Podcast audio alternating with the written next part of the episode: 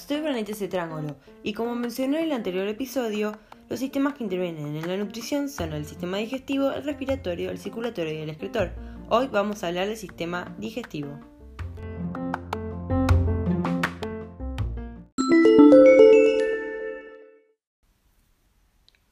El sistema digestivo está compuesto por dos grupos de órganos, los que forman parte del tubo digestivo y los órganos accesorios o anexos. El tubo digestivo comprende la boca, una porción de la faringe, el esófago, el estómago, el intestino delgado, el intestino grueso y el ano, mientras que los órganos accesorios son los dientes, la lengua, las glándulas salivales, el hígado, la vesícula biliar y el páncreas.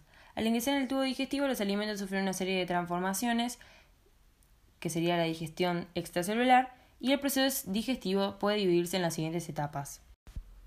En la digestión mecánica participan tanto los dientes como la musculatura del estómago y del intestino, en tanto que en la digestión química intervienen las secreciones que son fluidos que contienen enzimas digestivas en las glándulas salivales, el estómago, el páncreas y el intestino delgado. La disgregación mecánica que ocasionan los dientes dentro de la boca aumenta la superficie de contacto entre las secreciones y las partículas de alimento, lo que favorece la digestión química. Además, los, músculos de las paredes del tubo digestivo se contraen y se relajan rítmicamente, estos son llamados movimientos peristálticos, lo que permite la mezcla del alimento con secreciones. Solo los iones, las vitaminas, el colesterol y el agua se absorben sin sufrir digestión química. Los lípidos y las macromoléculas, hidratos de carbono, proteínas y ácidos nucleicos, se degradan en pequeñas moléculas, nutrientes sencillos, que se absorben en el intestino delgado. Finalmente, estas sustancias atraviesan las paredes de los capilares y se distribuyen por todo el organismo hasta llegar a cada una de las células. Los nutrientes y su función. Nuestro organismo requiere de energía y materia en forma permanente para cumplir sus procesos básicos de funcionamiento. Para sostener este desgaste energético debemos ingerir alimentos a diario. Sin embargo, no son los alimentos en forma directa de los que proveen la energía y la materia, sino los nutrientes que estos tienen. Los nutrientes incluyen las biomoléculas, los minerales, las vitaminas y el agua. De acuerdo con la composición química, las biomoléculas se, clasifican en hidratos de carbono, proteínas y lípidos. Hidratos de carbono. También llamados glúcidos, azúcares, sacáridos o carbohidratos, constituyen la mayor fuente de energía. los órganos de reserva de carbohidratos más importantes son los músculos y el hígado. Además de brindar energía, poseen función estructural, es decir, forman parte de la estructura de la célula. Algunos hidratos de carbono, como la celulosa, forman parte de la pared celular de las células vegetales y en los alimentos constituye la fibra. Proteínas. Las dos funciones más importantes de estos compuestos son participar en las estructuras celulares e intervenir, en el caso de las enzimas, que es un tipo de proteína, en regular la velocidad de las reacciones químicas. Podemos decir que las enzimas cumplen un papel fundamental en la digestión y las reacciones químicas que se llevan a cabo dentro de las células para obtener energía de los nutrientes. Sin la presencia de enzimas, estas reacciones químicas se producirían a tan baja velocidad que no serían compatibles con la vida. Algunas proteínas también cumplen una función de transporte, como la hemoglobina, presente en los glóbulos rojos de la sangre que lleva el oxígeno a todas las células. Y lípidos. Además de tener una función estructural ya que forman parte de la membrana celular, constituyen una reserva de energía. Cuando el aporte de hidratos de carbono es insuficiente para cubrir las necesidades energéticas, la célula acude a los lípidos como fuente de energía. Las vitaminas y minerales son micronutrientes que se consumen en menores cantidades que los macronutrientes que son los que acabamos de nombrar, pero son igual de fundamentales para el cuerpo humano. Las vitaminas son compuestos orgánicos que facilitan la transformación y el aprovechamiento de otras moléculas como las proteínas, los hidratos de carbono y los lípidos. Los minerales son nutrientes que cumplen funciones muy importantes en la fisiología celular. El calcio, por ejemplo, es indispensable en la contracción muscular y favorece la coagulación de la sangre. El sodio y el potasio permiten la conducción de señales nerviosas y el hierro interviene en el transporte del oxígeno. No podemos dejar de mencionar el agua como nutriente, ya que tiene varias funciones. Por empezar, es el medio en el cual se disuelven muchas sustancias. Todas las reacciones químicas del organismo ocurren en medio acuoso. Además, el agua permite el transporte de sustancias y tiene una función estructural y reguladora, y su pérdida a través de la orina, el sudor, las heces y en forma de vapor con la respiración debe ser equilibrada con la ingesta diaria de bebidas y alimentos como las frutas.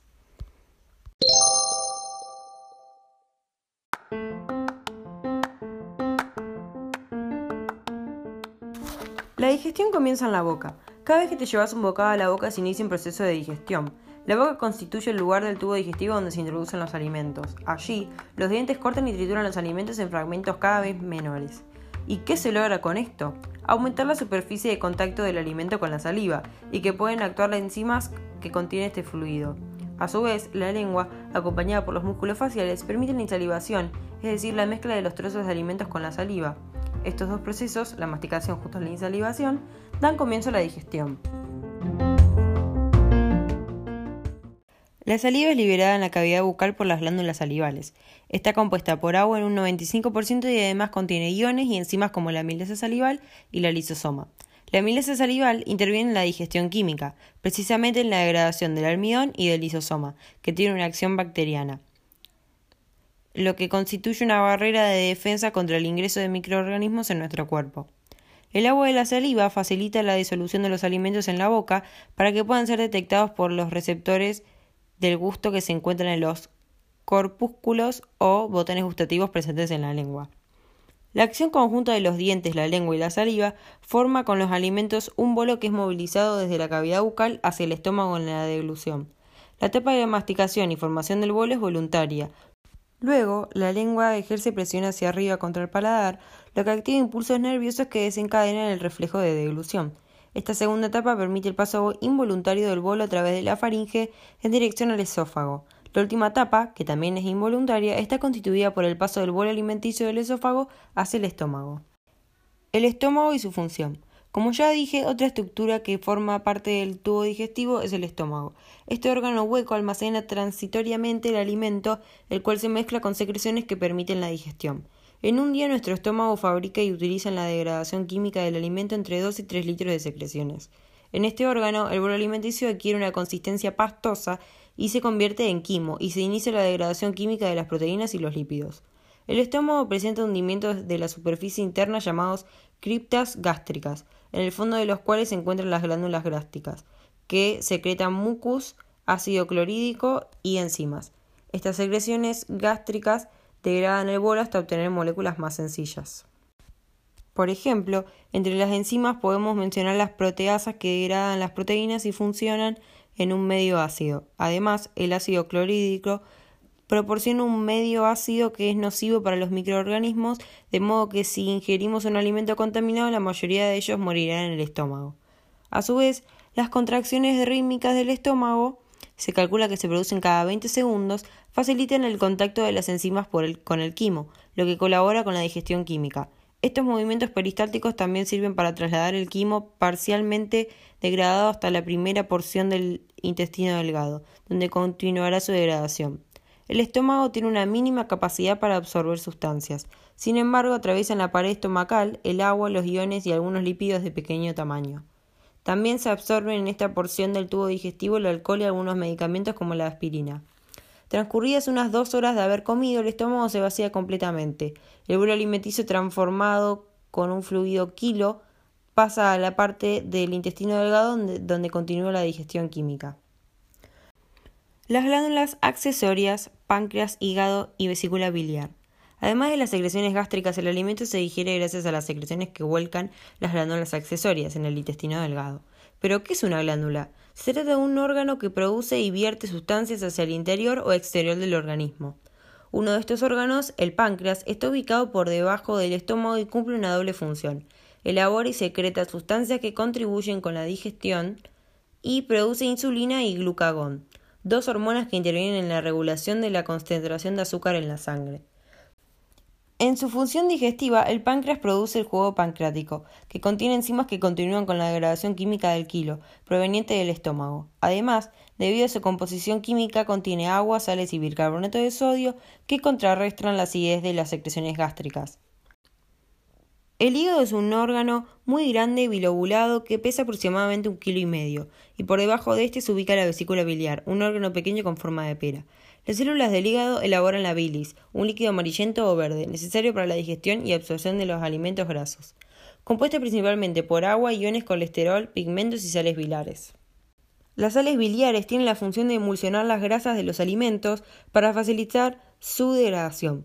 Con la emulsión se fragmenta un gran glóbulo de grasa en muchos glóbulos pequeños, lo que aumenta su superficie de contacto con las enzimas y de esta manera se facilita su digestión química.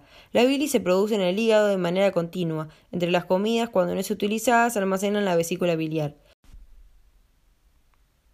Desde ambas glándulas es volcada en el intestino delgado por medio de un conducto llamado colédoco.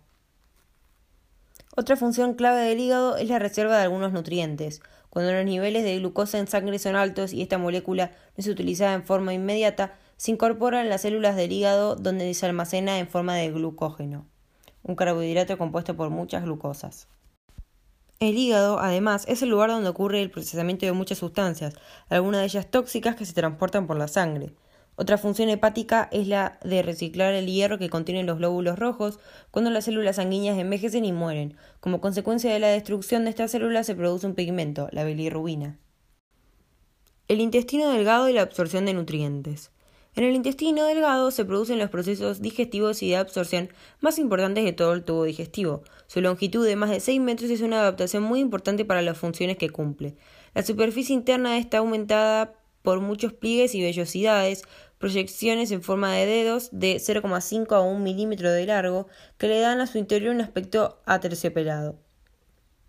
El intestino delgado se divide en tres regiones, el duodeno, el yuyeno y el lión, y presenta movimiento lo que facilita la digestión mecánica. Uno de los dos tipos de movimiento del intestino delgado es la segmentación, que se asemeja a la compresión alternativa en dos puntos de un tubo de pasta dental tapada.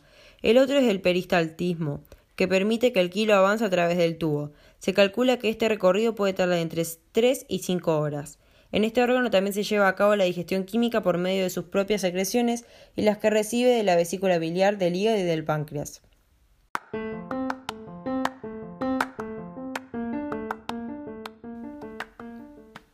La digestión química y mecánica que sufren los alimentos a lo largo de todo el tubo digestivo tiene por objetivo convertir las sustancias alimenticias en moléculas más pequeñas que puedan atravesar la pared del intestino para dirigirse a los vasos sanguíneos y linfáticos que lo rodean, utilizando el sistema circulatorio y el sistema linfático como transporte hacia todas las células del cuerpo.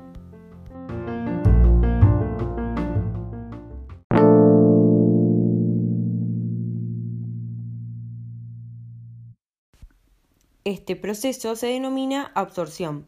El 90% de los nutrientes de menor complejidad obtenidos luego de la digestión se absorben en el intestino delgado y el 10% restante tiene lugar en el estómago y en el intestino grueso.